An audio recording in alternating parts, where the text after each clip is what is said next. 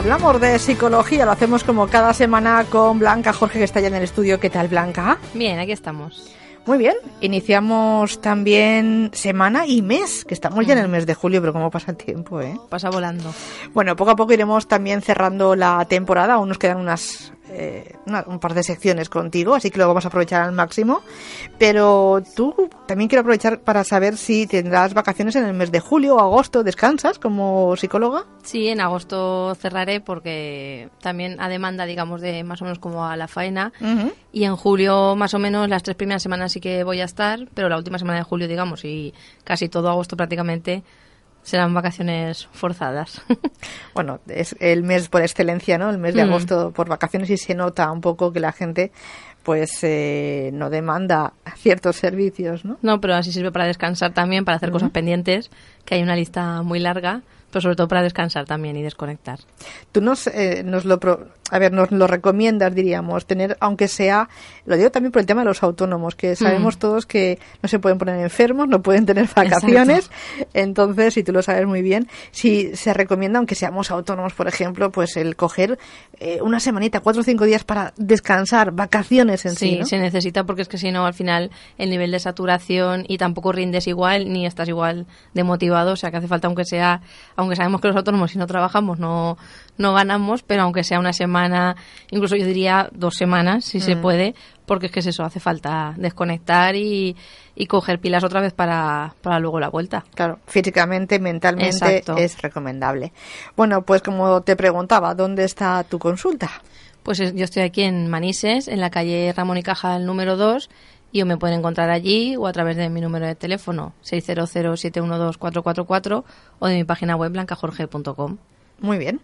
Pues hoy vamos a conocer el significado de unas palabras y vamos también a aprender a ponerlas en práctica en nuestra vida, que nos va a venir muy bien. ¿De qué vamos a hablar hoy? Sí, pues vamos a hablar de unas palabras que tú dices que están dentro, digamos, de las habilidades sociales, que sí que es verdad que ya hablamos en una sección anterior de habilidades sociales y de la importancia que tienen en nuestro día a día, pero hoy vamos a detenernos en dos de ellas y aparte de ver qué significan y en qué nos benefician, también como, digamos, cómo ponerlas en práctica. Muy bien. Y vamos a empezar por la asertividad que la asertividad digamos que sería una habilidad social y comunicativa también que consiste en conocer los derechos que tenemos y defenderlos, pero también respetando los de los demás. Es decir, no ponerme por encima de los demás, pero tampoco por debajo. Es decir, que todos los, los, los derechos estén al mismo nivel. Y como estrategia y estilo de comunicación, digamos que la asertividad estaría en un punto medio entre dos conductas que serían extremas, que sería por un lado la pasividad, que consistiría en permitir que otros decidan por nosotros y que pasen por alto nuestros derechos. Y en el otro extremo tendríamos la agresividad, que se presentaría pues eso cuando no somos capaces de ser objetivos ni respetar las ideas de los demás y queremos imponer nuestra idea de manera no muy no muy pacífica, digamos. Entonces serían esos dos extremos y en medio estaría la asertividad. Vamos a hablar de la definición un poquito, ¿no? Sí, que podríamos definirla pues eso como un comportamiento comunicacional en el cual la persona ni agrede ni somete a la voluntad de otras personas, sino que simplemente manifiesta sus convicciones y defiende sus derechos. Y es también una forma de, expresarse de manera congruente, directa y equilibrada. Es decir, pues eso, yo me expreso bien, pero sin agredir a, a, los otros. Y la finalidad es, pues eso, comunicar nuestras ideas o nuestros sentimientos y defender nuestros derechos sin la intención de herir a nadie o de perjudicar a nadie. Y pues eso también nos hace estar en un estado de autoconfianza, es decir, yo estoy seguro de lo que digo, pero no, no agredo a nadie. Y en, en lugar, por ejemplo, de la emocionalidad que implica muchas veces pues, tener ansiedad o culpa o rabia de comunicarnos a lo mejor de manera que no toca, luego me siento mal. Claro. Entonces, digamos que la asertividad sería la manera ideal de comunicarnos. Eh, cuando hablamos de comunicarnos, hablamos evidentemente del lenguaje verbal y también del no verbal, ¿no? Porque a veces nuestro cuerpo habla por nosotros. Sí, muchas veces inconscientemente estamos diciendo una cosa, pero nuestro cuerpo está manifestando otra. Y es verdad que, por ejemplo, cuando yo hablo con alguien y a lo mejor me acerco demasiado, o el tono es muy alto, o le miro de determinada forma, a lo mejor otra persona se puede sentir agredida, aunque yo no pretenda hacerlo. Aunque no esté insultando ni nada de eso, pero me comporto de una forma, como se dice, agresiva, ¿no? Exacto. Muy bien.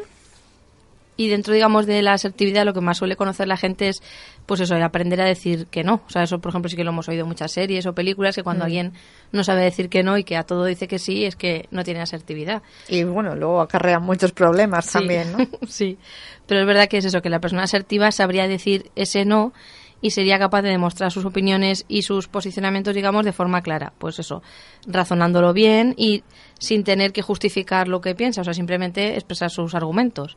Y expresar la comprensión también hacia el resto de visiones. Es decir, si yo tengo una opinión sobre una cosa, pero respeto también que otros opinen de otra manera. O sea, no quiero eh, imponer mi opinión. Y también, pues eso, respetando los sentimientos y las demandas de los demás pero es verdad que conociendo nuestros propios derechos eh, defendemos pues eso el no ganar digamos sino llegar a un acuerdo. Es decir no en una conversación que tú ganes y yo pierda o al revés sino que lleguemos digamos a un acuerdo a un punto medio. Y llegamos bien dialogando que es lo importante.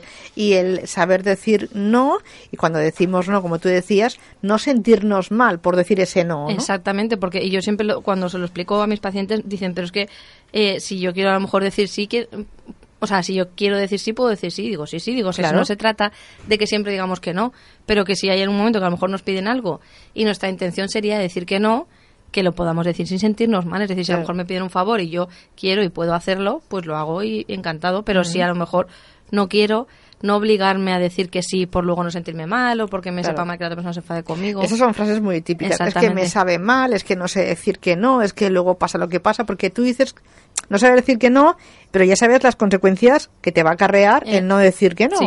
Pero te sabe mal y hay gente pues que a veces le perjudica en su vida el mm. no saber decir no, ¿no?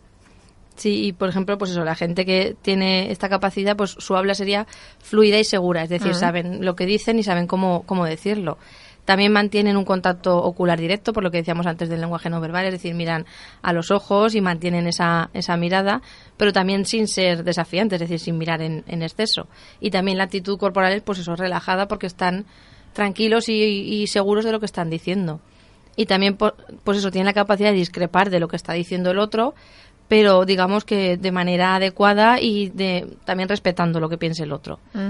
Y los, los, sentimientos que frecuentemente van asociados a una persona que es asertiva, pues es una persona que tiene buena autoestima, que tiene un control emocional bastante elevado y también una elevada satisfacción de las relaciones personales. Es decir, cuando yo soy una persona asertiva, me comunico mejor y de mejor manera también. Y eso también me repercute en mi seguridad y en mi autoestima. Claro. Bueno, pues esto hay que ponerlo en práctica, ¿eh? Hmm todos eh, tengamos asertividad más o menos, pero hay que recordarlo y ponerlo en práctica. Exacto. Y ahora vamos a hablar de lo que sería, hemos dicho que estaba, digamos, la asertividad en medio de dos polos, pues vamos a hablar del que sería el, estilo de comunicativo pasivo, es decir, uno de los extremos. Vale. Y la persona pasiva, pues, eh, muestra escasa ambición y pocos deseos y principios, es decir, más bien se conforma con lo que le diga a los demás que defender lo que esa persona quiere. Defiende a los demás, eso sí, pero no defiende sus propios intereses. Y el comportamiento que muchas veces observamos en gente que tiene este estilo de comunicarse, en un tono de voz bajo, habla poco y evita también mirar a los ojos. Es decir, como que no está muy cómodo en, las situaciones sociales en las que hmm. tiene que expresar su opinión o expresar sus deseos. Pero también cuando alguien te mira a los ojos o a la cara, también está un poco hablándote sin hablar, no sé, y percibes de esa persona un poco pues te da un poco de desconfianza también, ¿no? Si no te mira a los ojos. Sí, por eso este, este tipo de personas no mirarían por eso, porque como digamos que no se sienten seguros lo que están defendiendo, entonces es como que se quieren esconder. Mm, claro que sí. Y sería pues una persona sumisa y que tendría bastante inseguridad sobre lo que está diciendo y sobre también la relación con, con los demás. Y muchas veces, pues eso, eh, manifiesta quejas de diciendo, pues es que los demás no me entienden, es que pero muchas veces no les entienden porque ellos mismos no se expresan. Entonces, la gente que tenemos a nuestro, en nuestro entorno no puede adivinar lo que pensamos. Claro. Y los sentimientos más recurrentes de este tipo de personas es, pues eso, de impotencia, de culpabilidad, porque muchas veces sí que se sienten culpables de decir, tenía que haber dicho, tenía que haber... Pero ya es tarde, claro, cuando no lo hacen es que el tiempo pasa y ya es tarde. Y se frustran y también en todo esto acarrea al final en una baja autoestima, porque como no defiendo lo que en realidad quería defender, pues eso, cada vez me voy haciendo más, más pequeño. Diríamos que no se posicionan y al no posicionarse, pues no participan, pues por eso, no, es que no quiero molestar o no quiero, yo mejor me callo, tal. Esa postura de no posicionarse, es veces que trae sus consecuencias negativas también. Exacto. Y si ahora nos fuésemos al otro, al otro extremo del, del, digamos, de la línea que estábamos hablando, sería pues eso, un estilo comunicativo agresivo, que sería todo lo contrario que estábamos comentando. La persona agresiva defiende mucho sus intereses y sus derechos personales sin tener en cuenta los de los demás. Es decir, a veces que es que no los tiene en cuenta porque pasa absolutamente y hay veces que no tienen las habilidades para tenerlos en cuenta. Y el comportamiento que a menudo observamos en este tipo de personas tiene una voz, o sea, un tono de voz elevado, o sea, más bien chillar, digamos, un habla muy tajante, o sea, como imponiendo lo que ellos dicen es lo que tiene que hacerse, un ritmo de conversación rápido y precipitado, es decir, quieren hablar mucho y por encima de la otra persona para que la otra persona no pueda manifestarse ni opinar. Mm. Y muchas veces el, el- el mirar a los ojos miran, pero de una manera más desafiante, digamos. No mirar tranquilo, sino mirar como retándonos. Y también, pues eso, una clara tendencia a contraatacar, es decir, a que si alguien les dice algo, enseguida, no, pero, o sea, como si la otra persona les estuviese desafiando, cuando a lo mejor simplemente está expresando su opinión. Mm, se sienten ataca- exactamente, atacados, se sienten enseguida atacados y, y se defienden. Y muchas veces, pues eso, algunos pensamientos que son típicos de estas personas son lo que tú piensas no me interesa, solo me importo yo, o yo no cometo errores, o todo el mundo tendría que ser como yo, que eso es muy típico de este tipo de personas. Gente que diríamos que eh, no tienes abuela ¿eh? O te falta abuela, Exacto. madre mía, ¿no? Y es verdad, pues eso, que la ansiedad va creciendo y muchas veces la soledad, la culpa también y la sensación de falta de control y de frustración también acompaña a este tipo de personas. Y también la baja autoestima, porque muchas veces esta actitud que toman es como, digamos, una máscara que se ponen para que parece que, está, que son seguros de lo que Mm. están haciendo, pero en realidad no. O demuestran ser un poco más fuertes, ¿no? Nos dan la impresión de que son más, más fuertes, ¿no? O también a veces nos impiden, pf, cualquiera le dice algo a esta persona Exacto. por cómo va a reaccionar, ¿no? sí, sí, por miedo, poco- digamos, o temor a cómo reaccione, pues les dejamos actuar, les dejamos hacer lo que quieran. Claro, para no discutir, ¿eh? Para evitar Sí. siempre la discusión, por ejemplo, o el enfrentamiento que puede Sí, que eso es algo que, que, bueno, no viene mucho a cuento, pero sí que viene que la gente tiene mucha tendencia a evitar discutir y evitar, pero discutir es algo sano, en, en pareja, entre amigos, en compañeros de trabajo incluso, siempre pues eso que, como decimos aquí, que se respete Claro. la opinión de la otra persona y no se falta el respeto, ni hay insultos ni nada, debatir es algo, es algo bueno, no hay que tener tanto miedo a, esa, a ese momento. Yo siempre digo, digo, si yo no discuto, yo solamente hablo. Me paso se lía. No, si estoy- no estoy discutiendo, estoy hablando, ¿no? No, pero que es verdad, y muchas veces por no hablar las cosas vienen dificultades, entonces Claro. es importante hablarlas, Mm. No tener ese miedo a, la- a, esa- a esos momentos. Pero ¿sabes qué pasa? Que yo creo que la gente tiene tantas cosas en la cabeza y tiene tanto estrés, ¿no? El estrés, bueno, mal empleado porque no es del todo estrés, pero tiene ese ritmo tan frenético que cuando tú estás con alguien y a lo mejor crees que vas a hablar demasiado y Mm. puede haber una discusión o llegas a casa y a lo mejor se... Eso la gente lo intenta evitar. Entonces dices, no, si yo no quiero discutir y por no discutir no hablo. Y vienen luego lo que Sí, dices, pero luego, exactamente, luego a lo mejor alguien toma una decisión por ti, etcétera, y te quejas porque no has Claro. participado, pero pues eso. Ay, hay que hablar mucho de las cosas, hay que comunicarse, ¿no? Y para eso estamos también en la radio, para que la gente aprenda a comunicarse. Eh, una pregunta que queremos hoy hacerte, Blanca. ¿A qué se puede deber la falta de asertividad? Pues hay cuatro causas, digamos, principales a, lo que a lo mejor una persona puede tener dificultades eh, con la asertividad. Y la primera sería, por ejemplo, cuando la persona no ha aprendido a ser asertiva. O sea, cuando a lo mejor, pues eso, en, la educación que ha recibido en casa, etcétera, no lo ha aprendido. O a lo mejor lo ha aprendido, pero de una manera inadecuada. Entonces, estas conductas o habilidades para ser asertivos se tienen que aprender. O sea, no nacemos con estas capacidades, digamos. Entonces, son hábitos o patrones de conducta. Y si no lo he aprendido, pues digamos que luego no lo puedo poner en práctica. Y la conducta asertiva muchas veces pues se aprende por imitación y refuerzo. Es decir, yo veo que alguien hace algo y que más o menos tiene un refuerzo social, es decir, que los demás lo reciben más o menos bien, pues yo lo repito. Y eso desde que somos pequeños. Y aparte nos pasa pues eso, que cuando un niño, lo típico que un niño a lo mejor dice una palabrota y los adultos se ríen porque les hace gracia, luego ese niño está repitiendo esa palabrota tres semanas. Y Claro. decimos, no nos tenemos que haber reído, pero claro, como nos ha llamado la atención, Hmm. entonces muchas veces actuamos por eso, por refuerzo positivo. Si los demás nos lo aplauden, pues yo lo repito. Y con el tema de la, de la conducta asertiva sería igual, repetirlo porque lo he visto en casa, pero claro, si no lo he visto en casa, pues es más complicado. Y pues eso, en el aprendizaje de una persona no asertiva, muchas veces puede también que haya existido un castigo de cuando tenía a lo mejor conductas asertivas.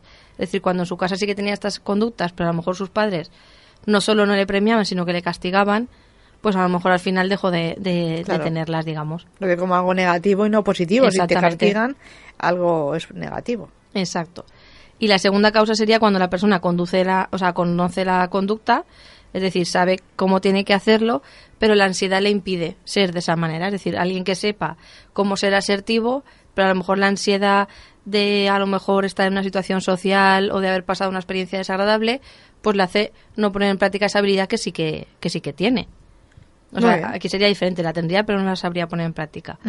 Y la tercera causa sería esa persona que no conoce o rechaza sus derechos. Es decir, eh, pues eso, muchas veces que les, se han educado de una manera sumisa y es como que da por hecho que no tiene derecho a nada, solo obligaciones y solo tiene que cumplir las expectativas de los demás sin preocuparse por las suyas propias. Y eso también muchas veces viene dado por, por la educación. Es que la educación es, vamos, un pilar fundamental para, para todo. Para cuando somos mayores, pues eso, no crecer con prejuicios, etcétera. Sin, eh, cuando nos estamos formando ya no aprendemos ciertas cosas, aunque luego es verdad que las podemos aprender. Ya, pero tampoco nos quedemos con, no, es que esa persona es así. No, que va, sí, como hemos visto aquí semana tras semana, claro. podemos cambiar y nunca es tarde, incluso aunque seamos mayores, si queremos, nunca es tarde para, para cambiar. Y, lo que tú dices, y tampoco justifica que alguien diga, no es que como yo soy así, te voy a hablar mal o te voy. No, tú eres así, ¿no? Tú puedes cambiar perfectamente. Y, la, última causa, sería, pues eso, cuando la persona tiene unos patrones irracionales de pensamiento. Es decir, pues eso, unos esquemas mentales muy, muy rígidos, digamos, que le impiden actuar de forma asertiva, pues porque a lo mejor ha visto en su casa que hay que ser eh, a lo mejor muy pues eso muy tajante con los demás no hay que tolerar que nadie te lleve la contraria etcétera.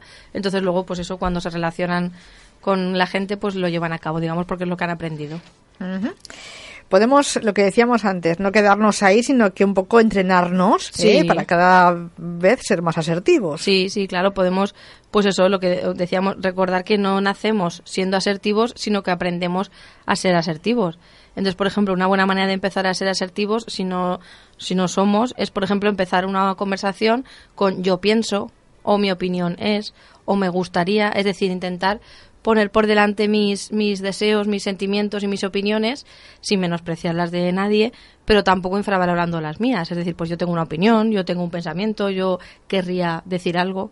Y muchas veces si vamos cambiando esas pequeñas cosas, ya vamos notándolo en el, en el día a día. Es que lo hemos dicho en alguna otra sección de esta temporada, que a veces no nos escuchamos cómo hablamos. ¿eh? Mm. Hablamos y ya está. No, no, pero tienes que decir, bueno, yo acabo de decir esta frase, o yo he dicho esto, para ver cómo hablamos, porque a veces no incluimos el yo pienso, mi opinión es, o me gustaría, eso no lo decimos, entonces no estamos siendo asertivos ni hablando correctamente, ¿no? Exacto, y sería pues eso el objetivo, elaborar un discurso y ofrecer pues eso un espacio en el momento que yo interacciono con los demás en el, en el que permitamos el que me escuchen. Yo escucho, pero también que me escuchen a mí. Claro. Muy bien. Seguro que ser asertivo tiene sus beneficios. Sí, o sea, ser una persona asertiva tiene bastantes beneficios, como por ejemplo, que seguro que hay más, pero vamos a ver unos pocos. La asertividad nos permite tener mayor sensación de control sobre el entorno y sobre nosotros mismos. Es decir, si a lo mejor estoy en una situación social en la que a lo mejor no estoy cómodo, si yo soy una persona asertiva, voy a tener la sensación de que controlo más la situación, digamos. También tener control sobre uno mismo y poner eh, límites para mejorar nuestra autoestima. También cuando una persona es asertiva no busca el conflicto, sino que prefiere pues tener una comunicación eficiente y eso, eso también empodera a la persona. Es decir, pues no, no estoy siempre buscando discutir, sino busco, pues eso, comunicarme, lo que decíamos Como te antes. Decía, yo es que no quiero discutir, yo que quiero hablar. también mejora la comunicación entre, pues eso, cuando tanto hablamos en familia, en pareja, en el trabajo. Provoca también que haya una mejora en las relaciones personales mejora también cómo nos conocemos a nosotros mismos y también cómo gestionamos nuestras emociones, porque también no nos olvidemos que cuando comunicamos o cuando hablamos, nuestras emociones están presentes. Entonces, si yo a lo mejor tengo un día que no es el mejor día de mi vida y voy a tener que tener una conversación con alguien, si soy una persona asertiva voy a ser capaz de gestionar mis emociones y que no dificulten a lo mejor esa conversación. Y también nos permite resolver conflictos y evitar que los problemas se vayan magnificando que pasa mucho, pues eso, de no expresar lo que pienso ni lo que siento, un grano de arena se va haciendo grande y ser asertivo evita todas esas situaciones. Muy bien, pues de, eso hemos hablado, de la asertividad. Hemos conocido un poco la definición y cómo ponerla en práctica en nuestra vida, que podemos desde hoy mismo, ¿eh? ya que lo conocemos, pues cambiar un poco nuestra forma de comunicarnos con el resto. Y otra cosa que también a lo mejor lo hemos escuchado muchísimo, pero igual no lo entendemos, no hemos puesto en práctica, es la empatía. Otra habilidad social, ¿no? Sí, y sí que es verdad que es, una palabra que se utiliza mucho. Que no es la simpatía, es la empatía. Exacto. Pero como hemos visto a lo largo de las secciones en esta temporada, muchas veces no utilizamos las palabras adecuadamente y empatía también muchas veces pasa, pasa, o sea, con esta palabra también pasa eso. Diríamos que es una de las competencias más importantes y está incluida y muy relacionada con la inteligencia emocional. Porque cuando hablamos de empatía, si en la asertividad le dábamos importancia a las emociones, en la empatía todavía más y la, la palabra procede de, de dos palabras griegas que significan dentro de él y lo que se siente. Y eso ya nos va dando una pista de lo que significa empatía. Que es verdad que el, el significado real de este fenómeno es más importante que a lo mejor lo que hemos oído a veces de es que me pongo en el lugar del otro. Pero muchas veces la empatía va más allá. Y por eso yo hoy quería que la viésemos para entender que es más que ponernos a veces en el lugar del otro. Pues vamos a definir qué es la empatía. Sí, pues eso sea la capacidad de comprender la vida emocional de la otra persona, casi en toda su complejidad, es decir, entender al otro en todos sus aspectos. Y no supone necesariamente compartir las mismas opiniones ni los mismos argumentos que justifiquen su estado, pero, o sea, ni siquiera significa estar de acuerdo con, con la otra persona, pero sí que, les, como decíamos antes, que les respetemos y que les comprendamos. Y está referida, entre otras cosas, pues a la escucha activa, es decir, a escuchar a alguien y escucharle. O sea, yo me acuerdo cuando estudiaba, tenía un profesor que el primer día de curso ponía en grande en la pizarra ver, mirar, oír, escuchar. Porque claro, oír no es escuchar y ver no es mirar. Es decir, muchas veces oímos, pero no estamos prestando atención a lo que estamos oyendo. Y te dicen, no, si te estoy oyendo. Claro, pero no me estás No, escuchando. Claro. Y la empatía, eh, una parte fundamental es que esa escucha sea activa, es decir, que yo me esté enterando de lo que me está contando la persona. O sea, no simplemente eh, diga, estoy escuchando, o sea, estoy oyéndole, pero en realidad estoy pensando qué voy a hacer luego, sino Claro. le estoy escuchando. También la comprensión, pero la comprensión de verdad, es decir, pues te comprendo o sería capaz de ponerme en tu lugar y saber lo que estás pasando, aunque a lo mejor yo no haría lo mismo, pero te puedo llegar a comprender. Y también el apoyo emocional, es decir, estar apoyando y ayudando a esa persona a lo mejor en un momento que, que lo necesita. Y además implica también tener la capacidad para diferenciar los estados afectivos de los demás y tomar perspectiva. Es decir, yo entiendo a la otra persona, pero si a lo mejor la otra persona está llorando, no me pongo a llorar. Porque entonces poco favor le voy a hacer. O sea, le tengo que entender, pero no hasta el nivel de, de ponerme igual o peor que está la persona. Es decir, digamos que también saber coger un poquito de distancia. Eh, la frase esa de eh, ponernos eh, los zapatos de la, de la otra persona también ayuda un poco. Exactamente, sí, es eso, cómo ¿no? vería la otra persona el mundo, entonces voy a intentar entenderle y comprenderle mejor. Seguimos. Sí, vamos a ver ahora sus componentes. Eh, por ejemplo, pues seguramente alguna vez no nos hemos sentido escuchados porque a lo mejor la otra persona no nos ha, digamos, no nos ha dado ese feedback como que nos estaba escuchando o no nos ha dado apoyo o comprensión. Y entre otras muchas ocasiones, quizá a veces, eh, pues eso, hemos eh, pensado que no hemos tampoco nosotros sabido atender a alguien de manera empática. Entonces vamos a ver qué, qué, necesi- qué necesitamos o qué tenemos que hacer para ser más, más empáticos. Y funda- o sea, fundamentalmente los componentes de la empatía serían, en primer lugar, como decíamos antes, saber escuchar. Es decir, prestar atención a lo que la otra persona me está explicando, atender a las manifestaciones no verbales, es decir, también al lenguaje no verbal de la persona, porque a lo mejor me está dando más información que incluso lo, lo que me está diciendo con, con palabras. Y también eh, reflexionar sobre lo que me está comunicando la otra persona. Y expresar, pues eso, las señales de que estoy atendiéndole. Pues es decir, le miro a la cara, asiento con la cabeza, o también puedo, pues eso, eh, digamos, pues poner expresiones faciales que la otra persona sepa que le estoy escuchando. Claro. O sea, que no estoy ahí como viendo pasar el tiempo, sino que le estoy escuchando y que la otra persona lo note. Aparte, a veces nos ponen cara como diciendo, no me estás escuchando, Sí, ¿no? sí. Eso se nota enseguida. Y también, pues eso, mostrar interés preguntándole a lo mejor detalles de lo que me está contando. O sea, si a lo mejor me- le- la conversación es cómo ha ido el día y la otra persona me dice bien, pues a lo mejor preguntándole, preguntarle, pero bien por qué o qué te ha pasado. Mm. No solo conformarnos con un bien, Claro, bien, ya vale, no sé, exacto. A veces cuando tenemos una conversación queremos mm, decir nuestra parte, ¿eh? Sí. Y, y- y- y decimos, bueno, a ver cuándo acaba y ya le cuento yo mi parte. Y eso es, es ahí, ahí mal, ¿eh? ahí Sí, vamos sí, sí. mal. Sí, sí, yo soy muchas veces eh, estoy presente en esas conversaciones o, o lo veo y digo, es que esa persona en realidad está esperando lo que tú dices, su turno, El turno. para decir, y claro, está pensando lo que va a decir y no está escuchando para nada lo de la otra persona. Claro, mal, Y eso, eso fatal, fatal. Porque muchas veces, lo que, por ejemplo, en pareja luego pasa que dices, eh, me voy a tal sitio, ¿a dónde te vas? Pero si te lo conté, y dices, Uy. no me lo contaste, sí que te lo conté, pero como tú estabas esperando Y hay tu discusión. turno, y ya vamos a la discusión. Exactamente. Todo está ligado. Y si hablamos, por ejemplo, de otro componente de la empatía, sería interpretar las señales no verbales. Es decir, pues eso, eh, que, que a lo mejor qué tono está poniendo la persona, qué cara está poniendo, eh, sus manos, o sea, muchas veces interpretar esas señales extra que me da la persona, no solo con las, con las Claro. palabras.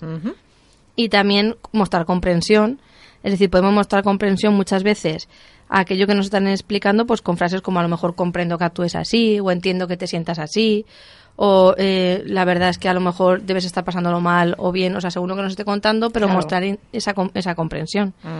Y no debemos invalidar o juzgar las emociones de los demás. Es decir, alguien a lo mejor puede ser que algo le esté afectando mucho, aunque a nosotros nos parezca a lo mejor una tontería decir cómo se está poniendo por, pero a lo mejor en ese momento esa persona mm. va acorde con lo que está sintiendo y tenemos que respetarlo y escuchar. Bueno, pero somos muy de juzgar. Sí. ¿eh? Somos demasiado de, de, juzgar o de rechazar. Pero ¿cómo se puede poner así? Si eso no es posible, bueno, pues a lo mejor esa persona, tal y como está en ese momento, pues sí se pone así. Exacto. O eufórica o muy triste. Eso, por ejemplo, yo lo veo mucho con los padres y adolescentes, de a lo mejor, pues eso, que a lo mejor ven a sus hijos serios y, y le he preguntado y me ha dicho que es que no sé quién no le ha hablado y ya ves tú, por esa tontería se pone así. Pero pues para ellos es un mundo. Exactamente, tenemos que mm. ponernos en perspectiva y pensar que para un adolescente que un amigo suyo no le hable, pues es lo peor que le puede pasar. Entonces tenemos que comprenderles, porque si, por ejemplo, les cuesta mucho abrirse y cuando se abren nos lo cuentan y decimos menuda tontería, mm. pues no va a abrirse más con nosotros. Aparte, seguramente nosotros hemos pasado por esa época y hemos de, recordar, hemos de recordar que también lo pasamos así. Exacto. Y como último componente sería prestar ayuda emocional si es necesario. Es decir, es importante preguntar siempre si necesita algún tipo de ayuda. Y es verdad que muchas veces eh, con el simple hecho de escuchar ya estamos ayudando a la otra persona. Pero hay veces que a lo mejor necesita algo más y entonces se lo tenemos que preguntar con confianza para que esa persona nos lo cuente. Y cuando la persona que escucha empáticamente ha vivido una situación emocional parecida a la que a lo mejor la otra persona le está contando, pues el proceso comunicativo va a ser más fluido y puede ponerse más fácil, de manera más fácil en su lugar y a lo mejor expresarle un apoyo de manera mejor que a lo mejor si no ha pasado por esa situación.